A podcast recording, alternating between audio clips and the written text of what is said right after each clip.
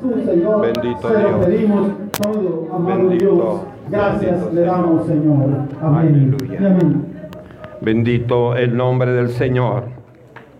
Dios le bendiga, hermanos. Bendito es el nombre de Dios. Dios es bueno, como decía la alabanza, porque para siempre es su misericordia. Bendito el Señor. Le voy a invitar, hermano, en esta hora que nos pongamos de pie y que juntos abramos la palabra del Señor. En el libro del profeta mayor Daniel, vamos a estar leyendo esta noche el capítulo 1 del libro del profeta Daniel. Bendito el Señor. Queremos hablar esta noche acerca de Daniel y sus compañeros en Babilonia. Bendito el Señor. Lo leemos, hermanos, en el nombre del Padre, en el nombre del Hijo y en el nombre de su Santo Espíritu. Capítulo 1 de Daniel leemos. Y dice la Biblia, en el año tercero del reinado de Joacim, rey de Judá, vino Nabucodonosor, rey de Babilonia, a Jerusalén y la sitió. Y el Señor entregó en sus manos a Joacim, rey de Judá, y parte de los utensilios de la casa de Dios, y los trajo a tierra de Sinar, a la casa de su Dios, y colocó los utensilios en la casa del tesoro de su Dios.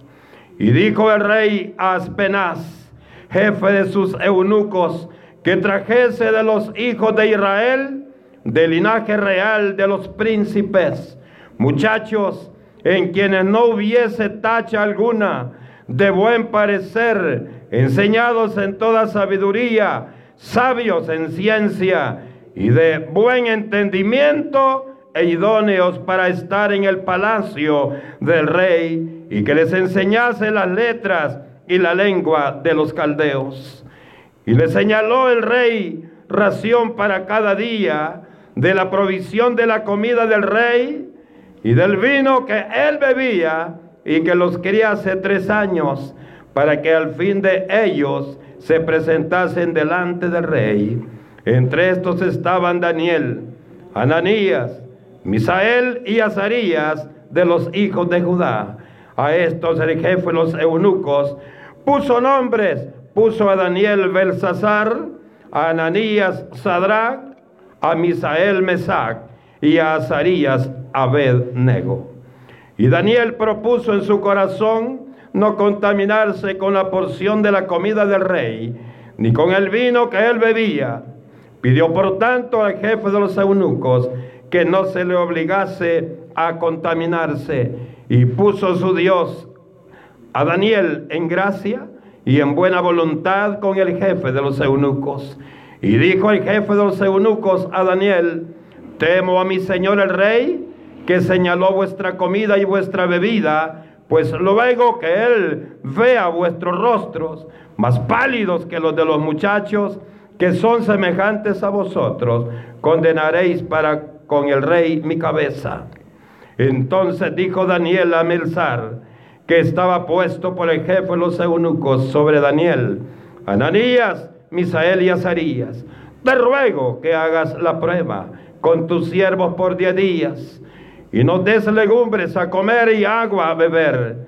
Compara luego nuestro rostro con los rostros de los muchachos que comen de la ración, de la comida del rey, y ya después con tus siervos, según veas. Consintió pues con ellos en esto y probó con ellos diez días. Y al cabo de los diez días, pareció el rostro de ellos mejor y más robusto que el de los otros muchachos que comían de la porción de la comida del rey. Así pues, Melzar se llevaba la porción de la comida de ellos y el vino que habían de beber y les daba legumbres. A estos cuatro muchachos Dios les dio conocimiento e inteligencia en todas las letras y ciencias. Y Daniel tuvo entendimiento en toda visión y sueño. Pasado pues los días, al fin de los cuales había dicho el rey, que los trajesen, el jefe de los eunucos los trajo delante de Nabucodonosor. Y el rey habló con ellos y no fueron hallados entre todos ellos otros, como Daniel, Ananías, Misael y Azarías. Así pues, estuvieron delante del rey en todo asunto de sabiduría e inteligencia que el rey les consultó. Los halló diez veces mejores que todos los magos y astrólogos que había en todo su reino. Y continuó Daniel hasta el año primero del rey Ciro. Bendito Señor, que estás en los cielos. Esta noche, Señor, una vez más, venimos honrando tu nombre. Señor, dándole a usted la honra y la gloria. Señor, dándole las gracias porque usted nos permite poder conocer los misterios de tu santa palabra. Amado Señor, esta noche quiero poner en tus manos preciosas cada uno de estos siervos, cada una de estas siervas. Amado Dios, queremos ponernos en el hueco de tu mano para aprender más de tu verdad y ser más obedientes a tu bendita y santa palabra. Todo lo pedimos, mi Señor, en el nombre de Cristo Jesús. Amén y amén. Bendito el nombre de Cristo Jesús. Bendito el nombre de Cristo Jesús. Aleluya. Queremos, hermano, esta noche comenzar con la exposición del libro de Daniel, porque es un libro muy importante. Usted sabe, amados hermanos, que Daniel es el cuarto de los libros de los profetas llamados mayores. Se llama mayores por el contenido, hermanos, de eh, literatura que tiene. Pero también, hermanos, hay algo importante en este libro y es que el cumplimiento del libro de Daniel lo encontramos allá en el libro de Apocalipsis. Por eso, hermano, es importante este libro de Daniel. Y usted sabe, hermano, haciendo una reseña de lo que es la palabra del Señor, eh, la palabra de Dios, la Biblia que usted tiene en sus manos, contiene, amados hermanos, 66 libros, 39 libros en el Antiguo Testamento y 27 libros en el Nuevo Testamento. Oiga, esto es bien importante. Encontramos, hermanos, 1189 capítulos en toda la Biblia. 1189 capítulos 929 en el Antiguo Testamento y 260 en el Nuevo Testamento. Haciendo, hermanos, esto en nosotros algo importante porque nos da conocimiento, nos da sabiduría. El total, hermanos, el total de todos los versículos en los 66 libros es de 31.783 versículos. Eso tiene toda la palabra del Señor. Están distribuidos, hermanos, en 23.825 versículos en el Antiguo Testamento y 7.958 eh, versículos en el Nuevo Testamento. Mire qué importante la estructura de la palabra del Señor. También, hermano, encontramos toda la historia de la creación, el pueblo de Dios y de la iglesia. Encontramos también en la Biblia la palabra del Señor, la historia universal. La historia universal, estamos hablando, hermano, de la historia antigua. Estamos hablando de la edad antigua, la edad media, de la edad moderna y de la edad contemporánea. Oiga, qué importante es esto. Encontramos también, hermano, todo lo referente desde el libro de Génesis hasta allá, hermanos, el libro de Malaquías. Encontramos solo de Israel. Esto se llama, hermanos, la historia sagrada o la historia del pueblo de Israel. Mire qué interesante. Y culmina, hermanos, la Biblia con la historia de la iglesia. Todo, hermano, lo que la iglesia ha pasado a través de los años, a través de los tiempos. Ahí, hermano, la Biblia lo tiene y usted y yo lo podemos encontrar con leerla palabra del Señor. Oiga, hay algo interesante, hermano. Aquí encontramos el libro de Daniel. Aquí encontramos este libro maravilloso. Cuando comenzamos, hermano, a leer y encontrar los seis imperios poderosos que han venido surgiendo a través de la historia. Me refiero al imperio egipcio, al imperio asirio, al imperio babilónico, al imperio medo-persa, al imperio griego y finalmente, amados hermanos, al imperio romano. Esta es parte, hermano, parte importante que usted y yo debemos saber de la palabra del Señor. La capital del imperio asirio era Nínive. Ya se acuerda, ya se acordó Nínive. ¿A dónde encontramos a Nínive? Los ninivitas. Allá hay un profeta que visitó este lugar. ¿Cómo se llama? El profeta Jonás, el rebelde, ¿verdad? El rebelde como muchos Jonases ahora en la iglesia. Dice hermanos que Nínive fue conquistada por Nabopolazar. Nabopolazar era el padre de Nabucodonosor. Nabopolazar, el padre de Nabucodonosor, el hermano, oiga bien, él fijó la conquista y es así, de esta manera, que se da la caída del imperio asirio y florece el imperio babilónico. ¿Y qué tiene que ver, hermano, el imperio babilónico en esto? Bueno, porque el imperio babilónico es donde vamos a eh, centrarnos esta noche en esta porción del libro de Daniel, específicamente en su capítulo número uno.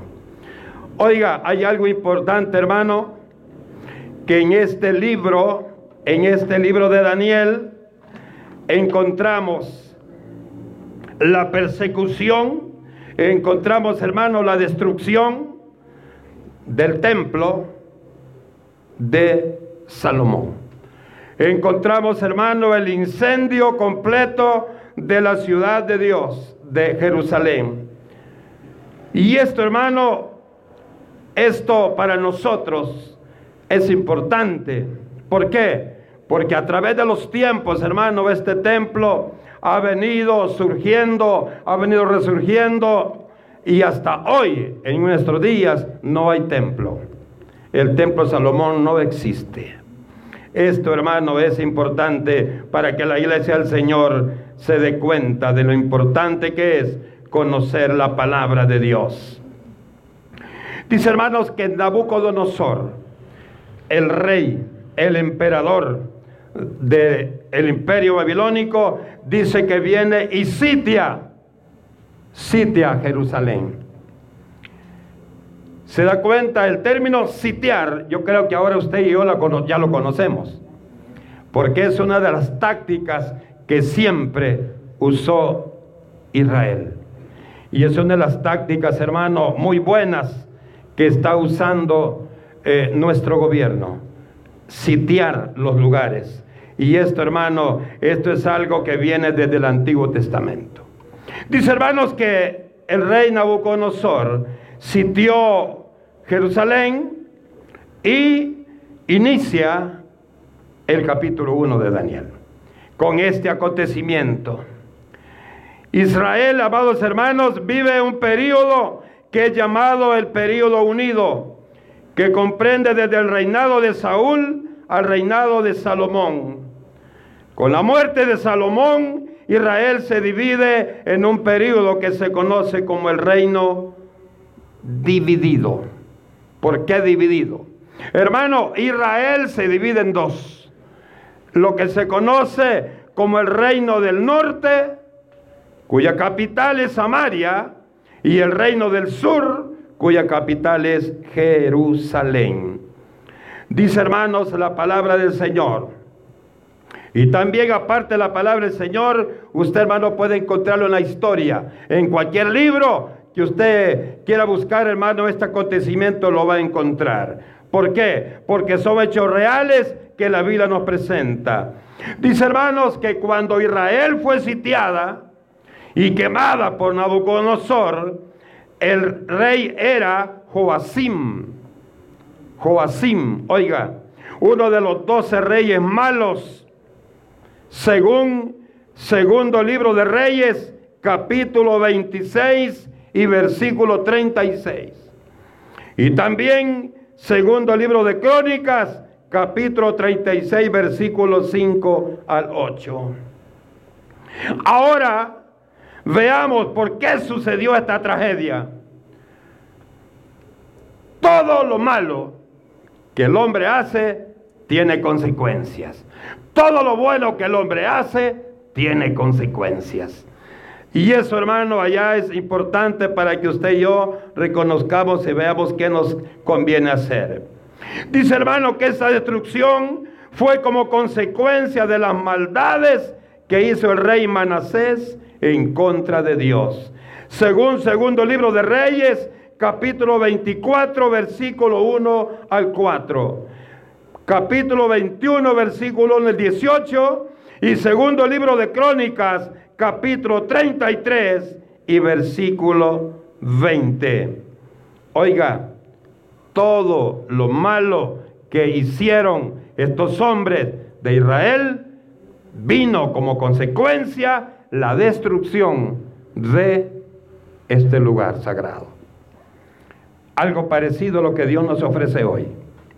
Dios hermano nos ofrece que hagamos lo bueno, que le obedezcamos a Él, que obedezcamos su palabra. ¿Por qué? Dios nos viene diciendo que esta tierra va a ser quemada. Esta tierra va a ser quemada. ¿Y cuál es el propósito de Dios?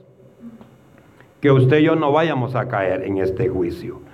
Dios nos habla a tiempo, mis amados hermanos, porque Él quiere que usted y yo no suframos las consecuencias. Veamos qué sucedió, hermano, cuando Jerusalén es sitiada y destruida por Nabucodonosor, rey de Babilonia. Daniel 1, 3 y 4. Dice hermanos, y dijo el rey Áspenas, jefe de sus eunucos, que trajese los hijos de Israel del linaje de los príncipes, muchachos en quienes no hubiera tacha alguna. Yo quiero, hermano, que usted se dé cuenta de algo a través de todo el tiempo, hermano, que ha surgido y lo que surge actualmente y surgirá en el futuro, siempre los hombres buenos y los hombres malos siempre buscarán lo mejor. No buscan lo peor, buscan lo mejor.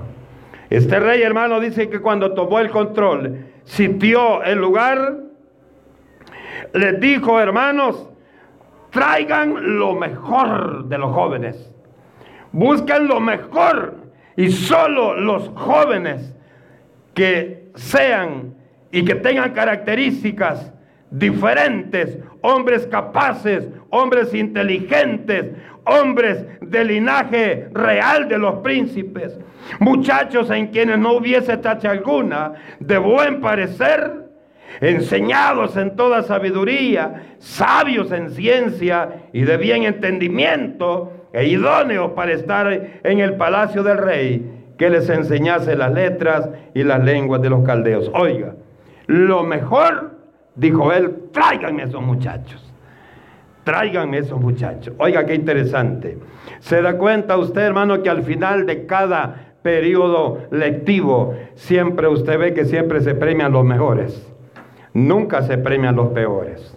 Eso nadie ni nadie lo menciona nadie los conoce. Pero aquellos hermanos que sí son buenos estudiantes, en este caso buenos hombres de Dios, eran los que estaban en el corazón de aquel rey, que a pesar que era malo, él sabía que necesitaba hombres con capacidades como las que tenían estos cuatro, estos cuatro muchachos que fueron llevados, hermano, por la orden del rey, pero también ahí estaba Dios. Ahí estaba Dios cuidando a sus siervos. Ahí estaba Dios, hermano, guardándolos a ellos también. Y dice, hermanos, que a, través de este acontecimiento es donde surge el nuevo imperio babilónico cuyo máximo representante fue Nabucodonosor. Se tomaron el lugar, sitiaron el lugar, quemaron el lugar, pero sacaron lo mejor. Y eso mejor lo trasladaron. Eso mejor lo trasladaron. Cuando Cristo venga, hermano, dice la Biblia, que lo mejor va a ser levantado. Lo mejor va a ser levantado. Pero lo que nos sirve va a ser angustiado aquí en la tierra. Por eso, usted y yo tenemos que buscar ser de los mejores. Hermano, agradar a Dios con nuestra vida espiritual. Dice hermanos que Nabucodonosor quema, destruye Jerusalén sin misericordia, pero sacó lo mejor. Israel, amados hermanos, Israel es importante para todos los países del mundo. Se ve hoy, usted ve hermano que Israel está siendo atacado, pero todo aquel que esté en contra de Israel siempre va a perder. Porque Dios está, hermano, cumpliendo el pacto, cumpliendo la promesa que tiene con Israel. Ahora, también todo aquel que se ponga en contra de la iglesia del Señor va a fracasar. Porque usted y yo tenemos, tenemos algo especial en los ojos de Dios. Usted y yo, hermano, dice la Biblia, que somos la niña de los ojos de Dios. Entonces hay algo especial en usted y en mí como parte de la iglesia. Daniel, hermano, significa Dios es mi juez. El hombre dijo, hermano, tráigame lo mejor. El propósito de él no sabemos cuál era. Lo que sí sabemos que lo que él quería tenía que encomendárselo a gente, hermano, con mucha, con mucha delicadeza. Y por eso dice, quiero gente de la familia real. Oiga, qué interesante. Gente de la familia real. Dice la Biblia, hermano, que usted y yo somos reyes y sacerdotes. Ah, yo no sé si usted se siente rey. Rey en el nombre del Señor. Usted y yo somos reyes ante los ojos de Dios. Se cree, hermano, que la edad de Daniel estaban entre los 12 y los 18 años. Era un muchacho, eran jóvenes. Estos jóvenes hermanos fueron llevados para servir al rey Nabucodonosor. Fíjese hermano, que incluso para que le sirvieran a él no quería cualquier cosa. Querían lo mejor.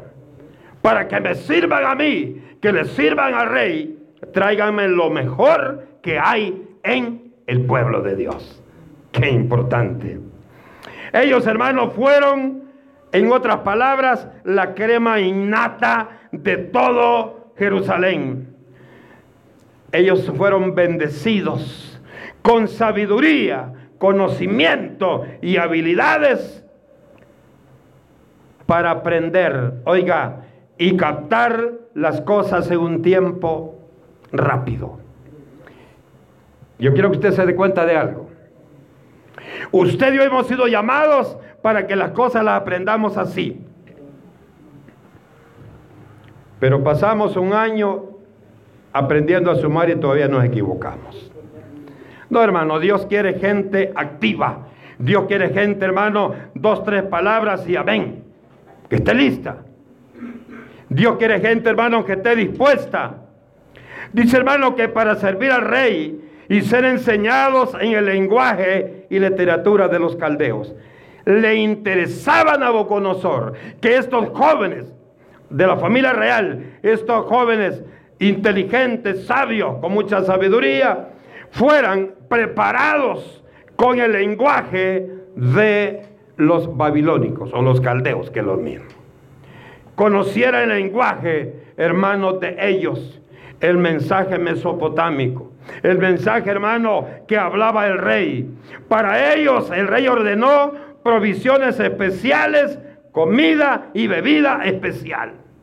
Lo que yo como, dijo el rey, van a comer ellos. Lo que yo tomo, van a tomar ellos. Lo que yo disfruto, ellos también lo van a disfrutar. Qué interesante.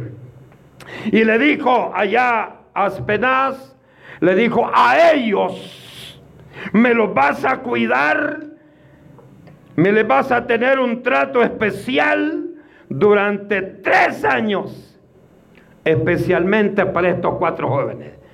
Le dijo, tres años los vas a cuidar porque si algo le pasa, y usted sabe que la ley de, los, de, los, eh, de la antigüedad, hermano, no era, ah, se equivocó, se le olvidó, pobrecito. No, hermano. Usted se equivocaba y le quitaban la vida.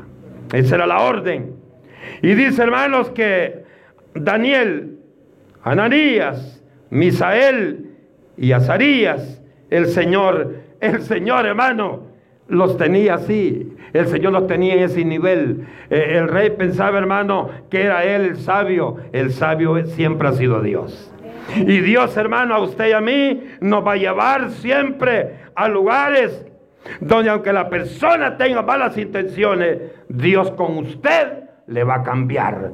Le va a cambiar su temperamento. Le va a cambiar su conducta. El jefe de los eunucos, hermano, dice que le cambió los nombres. Le cambió los nombres. No le gustaba, hermano, los nombres que tenía. A Daniel le puso Belsasar. No se vaya a confundir, más adelante vamos a ver al hijo de Nabucodonosor.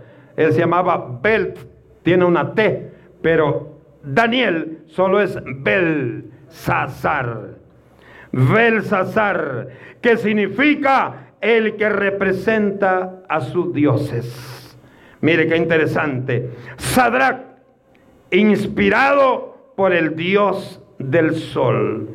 Mesac, quien como el dios de la luna. Y Abednego, siervo de Nebo.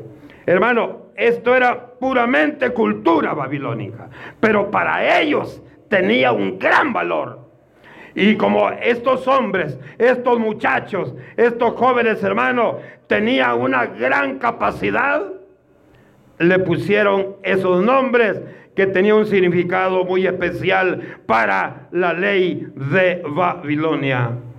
Y dice, hermanos, en el versículo 8, y Daniel propuso en su corazón no contaminarse con la porción. Oiga, hermano, Quizá nosotros hubiéramos dicho, hermano, qué bueno, vamos a comer como, como come el rey. Qué bueno que, el, que el rey nos ve un nivel, una altura diferente y nos ve especiales a través de todos los jóvenes. hermano, que no se llenaron de humo estos jóvenes. Dice, hermano, el versículo 8, que cuando les contó eso, dice que ellos vinieron y le pidieron que no los obligara a comer ni a beber lo que el rey había ordenado. Qué importante. Es bueno, hermano, porque nosotros tenemos que darnos cuenta que no todo lo que el hombre quiere para nosotros tiene buenos propósitos. Porque el que sabe hacer bien las cosas es Dios. Y dice, hermanos, que este hombre no dijo él, está bien, usted sabe, usted sabe que si él le fallaba al rey terrenal de Nabucodonosor y este se daba cuenta que no estaba obedeciendo, bueno que él mismo se lo declaró. Si el rey sabe que yo no estoy haciendo, no estoy cumpliendo sus órdenes, me va a tocar a mí. Pero sabe que hay algo. Y dice, y puso a Daniel en gracia, hoy en buena voluntad, Oiga, y puso Dios.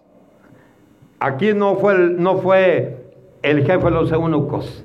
Dice, y puso Dios a Daniel en gracia y en buena voluntad con el jefe de los eunucos.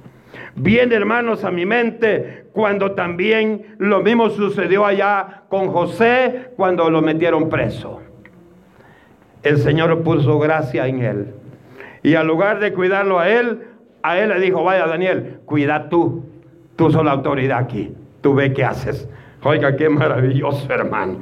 Quiere decir que cuando, cuando, hermano, cuando Dios, cuando Dios lo trae a usted y a mí, cuando Dios desarrolla los planes en nosotros, no es usted, no soy yo, sino que es el plan divino de Dios el que está desarrollándose en cada uno de sus hijos, en cada uno de miembros de su pueblo.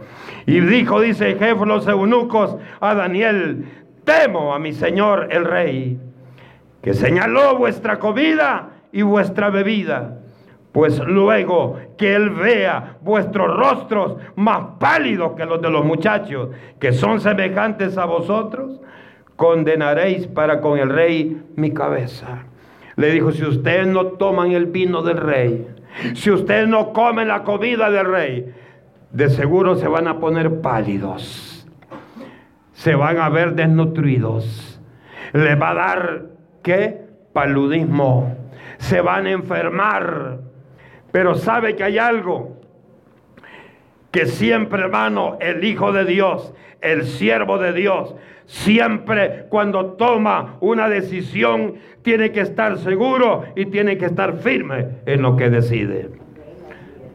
Tiene razón, ¿verdad? Ah, pues no. Ah, pues deme doble porción para que me ponga bien chapudo, le hubiera dicho. No. O quizás me equivoqué. Hágale caso al rey, pues, porque si nos mata a usted, nosotros somos los culpables. No, Daniel sabía quién era su Dios. Daniel sabía quién era su Dios. Usted y yo sabemos quién es nuestro Dios. Usted y yo sabemos, hermano, que cuando tomamos una decisión eh, dirigida por Dios, cuando tomamos una decisión y lo hacemos tomado a la mano de Dios, no vamos a fracasar. No vamos a retroceder. Siempre, hermano, vamos a caminar, pero en victoria hacia adelante. Nunca va a haber fracaso en todo lo que usted y yo hagamos. Nunca va a haber fracaso, hermano, en todo lo que usted y yo decidamos hacer. Entonces dijo Daniel a Melzar, que estaba puesto por ejemplo los eunucos, sobre Daniel, Ananías, Misael y Azarías. Fíjese, hermano, que aprecio le había puesto el rey. Qué cuidado que había puesto una persona para que los atendiera a ellos cuatro. Los demás que se mueran, si es posible. Pero a estos cuatro me los van a cuidar. Pero a estos cuatro, cuidadito con que me los descuiden. Tres años iba a estar pendiente de los cuatro. Mire qué interesante. Entonces, claro, Daniel no le exigió, Daniel no le obligó. Lo que pasó fue que el Espíritu Santo hizo entender a este hombre que la petición venía de Dios. Él se dio cuenta que aquellos muchachos venían con la dirección de Dios y que no eran cualquier cosa. No eran cualquier cosa. Yo nunca he creído, mi hermano, Nunca he creído cuando he escuchado, porque les digo, he escuchado muchos, muchos jóvenes, muchas personas, adultos, ancianos, que dicen, hermano, hermano, yo sé que quizás Dios no está conmigo, Dios no me oye, voy de mal en peor, hermano, solo paso enfermo, usted lo está declarando con su boca. Todo me sale mal, usted lo está declarando con su boca. Pero ¿sabe qué? Aquí hermano yo puedo ver, y yo sé que usted también ya lo vio, en el caso de Daniel, un hombre de Dios.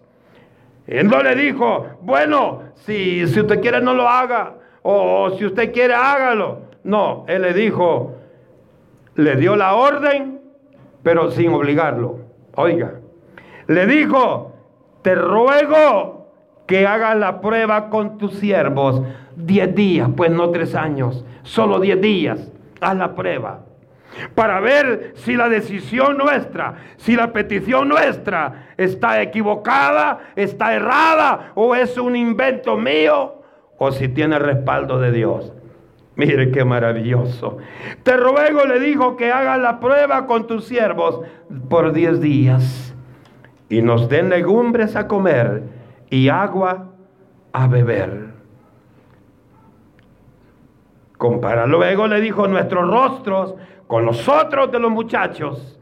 Oiga bien, porque ese fue lo, lo, que le explicó eh, eh, el eunuco. Le dijo, tengo miedo que pasado unos días ustedes se pongan pálidos peores que los otros muchachos. Esa fue la, la, la condición que le puso. Por eso le dijo Daniel, lo compara luego nuestro rostro con los otros de los muchachos que comen de la ración de la comida del rey y ya después con tus siervos según veas. Oiga, qué maravilloso. Él sabía que aquella idea, que aquella decisión, que aquella petición tenía respaldo de Dios. Y él dijo, le voy a poner 10 días a este señor para demostrarle que mi petición tiene peso, para demostrarle que no estoy solo yo, para demostrarle que ese Dios maravilloso no nos ha dejado ni nos ha desamparado, aunque quemaron Jerusalén, aunque sitiaron Jerusalén, aunque saquearon el palacio, pero nosotros seguimos teniendo la coraza de Dios en nuestras vidas. Oiga, que le está yendo mal a usted en alguna cosa ahora, yo quiero decirle que el Espíritu Santo no lo ha dejado. Se siente usted que ha perdido la batalla, pero no se ha muerto porque Dios está con usted. Que usted siente, hermano, que las cosas no están como usted quería, pero Dios ahí está con usted. Y aunque, hermano, aunque parezca por momentos que uno dice, no sé qué voy a hacer, yo le digo que haga. Doble rodillas y pídele al Señor. El Señor le va a poner ahí el conocimiento. Hija, hace esto. Procede de esta manera. Y si usted, hermano, le cree a Dios, si usted cree que Dios es real, si usted cree que Dios es poderoso, después usted va a comenzar a cosechar esos frutos. Y después usted se va a reír. Después de llorar, usted se va a reír. Porque eso es lo que Dios hace en el corazón de todo aquel que le cree. Compara luego, le dijo nuestro rostro, con los rostros de los muchachos que comen de la ración de la comida del rey. Y si tú no ves pálidos, si tú no ves diferentes a ellos, entonces vamos a comer la ración del rey, pues vamos a tomar del vino del rey. Pero yo quiero que tú veas que mi petición tiene respaldo. Y sabe, hermano, consintió, o sea que aceptó consintió, dice el versículo 14, pues con ellos en esto y probó con ellos diez días. Bueno, le dijo, está bien Daniel, vamos a probar diez días. Y si en los diez días en ustedes no hay un cambio, si ustedes están pálidos, entonces van a tener que comerse la ración del rey. Si en 10 días ustedes están válidos, van a tener que tomar la ración que el rey ha ordenado. Y si no quieren, entonces yo le voy a decir al rey que ustedes no quieren obedecerle. Y mire hermano, qué precioso. Es que cuando de Dios vienen las cosas, hermano, no va a salir nada mal. Cuando de Dios vienen las cosas, todo nos saldrá bien. Dice la palabra del Señor que al cabo de los 10 días. No crea, yo ya veo, hermano, ya veo allá al jefe de los eunucos todos los días viéndole el rostro a los, a los cuatro. El segundo día, viéndole, hermano, y, y que era choco con muchos de los que estamos aquí, se ponía doble lentes para verlo y los tocaba. Y los limpiaba para ver si no eran polvo, como muchas mujeres usan polvo, ¿verdad? Para ver si aquel color era real. Y yo pienso, hermano, que Daniel, el siervo de Dios, se le quedaba viendo y él decía, gracias Señor, porque yo sé que tú no, no nos vas a avergonzar. Señor, no nos vas a dejar comer esa comida contaminada. No nos vas a dejar tomar ese vino que está tomando el rey, porque nosotros somos diferentes en todo al rey. Y mire, hermano, y dice, y al cabo de diez días pareció el rostro de ellos mejor y más robusto que el de los otros muchachos que comían de la porción de la comida del rey. Diez días. Diez días. Y yo pienso que hermano, el jefe de los eunucos se alegró. ¿Por qué cree usted que se alegró? Porque así va a estar llevando la comida todos los días para su casa. Si iba a estar llevando el vino todos los días para su casa. ¿Ah? A él, yo pienso en lo personal, él no le interesaba, hermano, no le interesaba que estos cuatro hombres de Dios tuvieran esta victoria, porque él no entendía esto. Pero los cuatro hombres sí entendían que Dios estaba respaldándolo en todo lo que hacían. Mire qué importante. Y dice, hermanos, que aquí nos habla de 10 días, pero después, hermanos, pasan los tres años en esa condición. Pasan los tres años en esa condición. Y dice, hermanos, la palabra del Señor y al cabo de diez días pareció el rostro de ellos mejor y más robusto que el de los otros muchachos que comían de la porción de la comida del rey. Así pues, dice Melzar, se llevaba la porción de la comida de ellos y el vino que habían de beber y les daba legumbres. Qué interesante. Les daba, hermano, de comer, de comer legumbres. De hecho, hermano, que Está comprobado acá en esta porción, está comprobado hermano que comer legumbres es muy bueno para nuestro, para nuestro cuerpo. Pero no mucho, hermano. No mucho nos gustan las legumbres, ¿verdad? Bueno, no le voy a decir, hermano, que si usted y yo comemos legumbres tres años nos vamos a poner robustos igual que ellos, porque como ellos tenían un plan Dios, como ellos tenían un propósito Dios. Tampoco le digo que coma mucho, mucho, ¿cómo se llama esa comida? Como le dicen, chatarra, ¿verdad? No. Lo que sí, hermano, es bueno que tengamos un balance, un balance en todo lo que usted y yo vamos a, consumir. Dice, hermanos, que a estos cuatro muchachos Dios les dio, oiga, conocimiento. Usted y yo necesitamos conocimiento. Les dio, dice, sabiduría le dio inteligencia en toda la letra y ciencia. ¿Sabe qué quiere decir esto, hermano? Que todo lo que la orden del rey, que les enseñaran, todo, hermano, toda la cultura, la lengua, o sea, el idioma, el lenguaje de Babilonia. Dice, hermano, que Dios les dio el conocimiento para recibir y entender y aprender rápido esto aprender, hermano, sin ninguna dificultad. Y aparte de eso, de los cuatro, solo uno recibió, dice, visión y sueños. Yo siempre le he pedido al Señor, Señor, que en este templo haya gente con visión, material y espiritual. Señor, muéstralos en sueños las bendiciones que tú tienes para esta obra. Yo sé que muchos tenemos sueños, muchos tenemos sueños, pero los sueños no vienen de Dios. Muchos sueños que ustedes tenemos no vienen de Dios, pero los que vienen de Dios sí, hermano, tiene cumplimiento. Y mire qué cumplimiento bueno para su vida y para mi vida.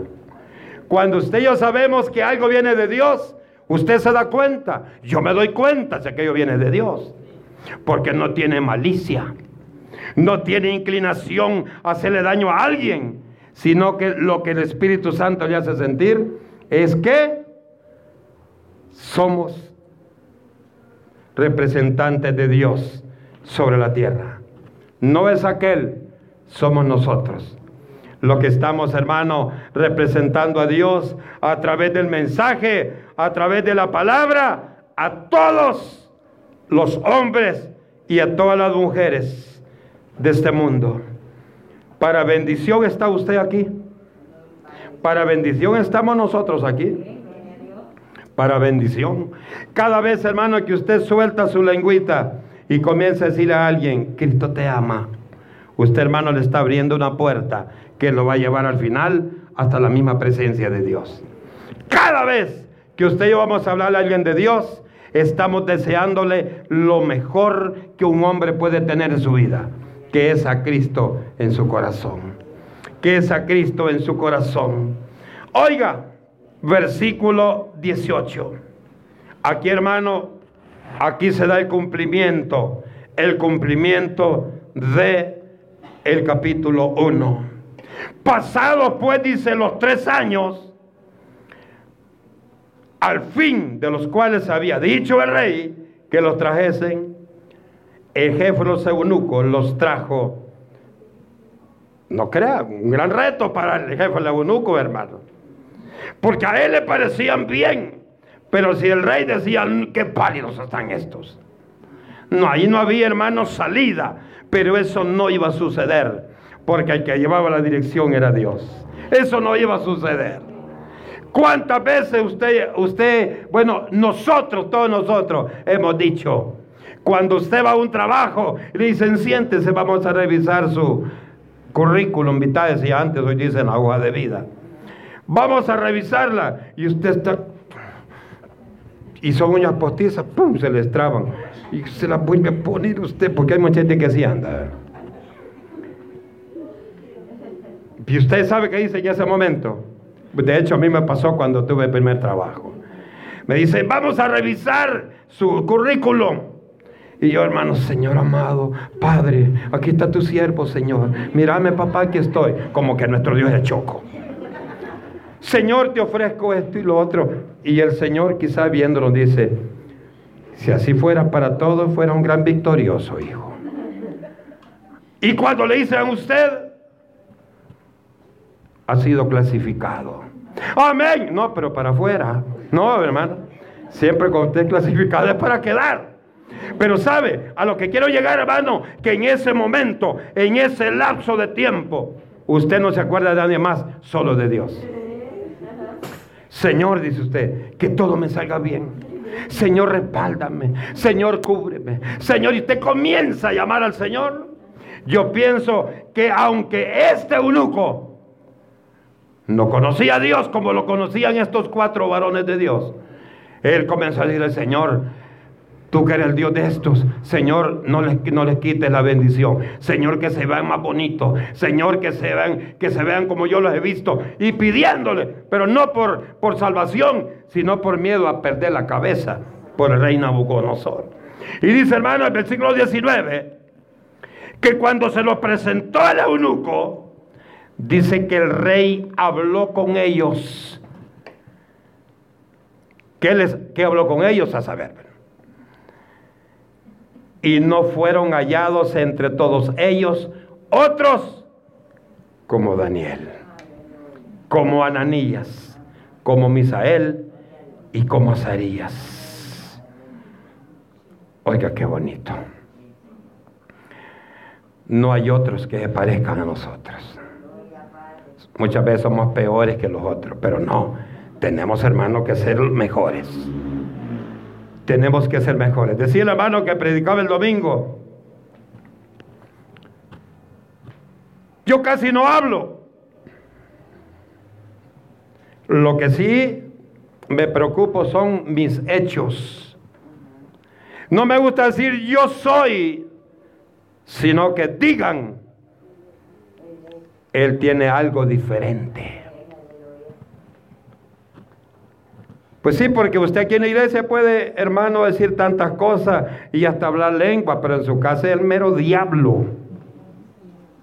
Pero a Dios no lo puedes engañar.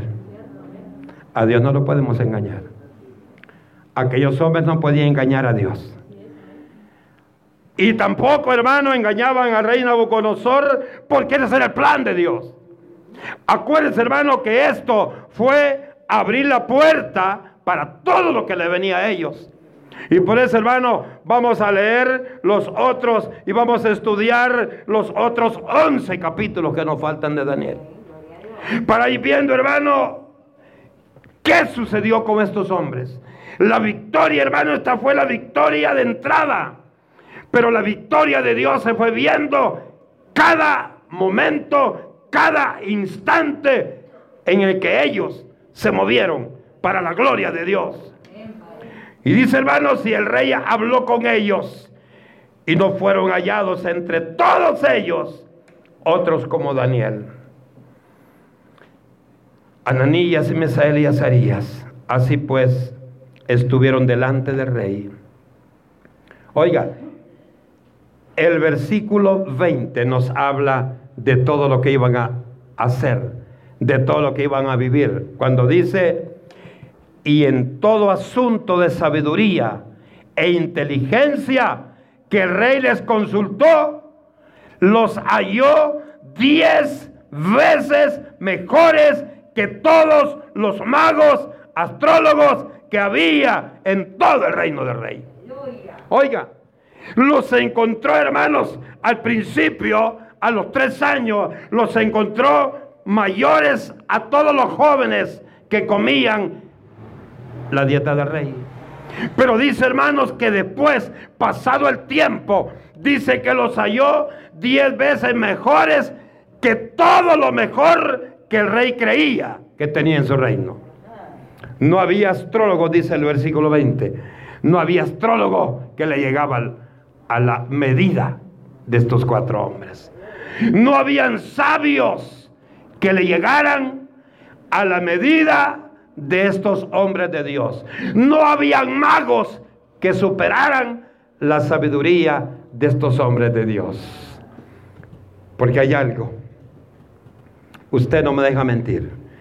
Cuando alguien le dice, mira, Dios dice esto y esto, y no es de Dios, usted siente rechazo, no siente ganas de llorar, no siente hermano quebrantamiento, no siente hermano que el Espíritu de Dios le está tocando y le está diciendo, para ti es este mensaje. Los astrólogos los magos que tenía el rey le habían estado mintiendo todo este tiempo. Pero Dios, Dios había mandado cuatro jóvenes, cuatro hebreos, de lo mejor de Jerusalén. Y de esos cuatro preparó a uno, a Daniel, a Belsasar. Porque ese uno iba a exaltar el nombre de Dios ese uno, hermano, iba a enseñarle a Babilonia.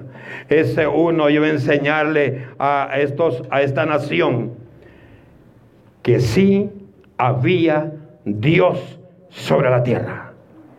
Que sí había Dios que tiene el poder de cambiar todas las cosas. Todas las cosas. Y dice hermano que Dios bendijo aún más a Daniel y a sus amigos en toda abundancia. Le dio conocimiento, inteligencia, sabiduría, le dio visiones, le dio sueños, le dio tantas cosas. Le pregunto a usted, ¿qué más quiere usted si Dios le ha dado visiones? Yo siempre he dicho, hermano, usted tenía una visión acá, declárela. Si es una visión que viene de Dios, que usted sabe que viene de Dios, declárela.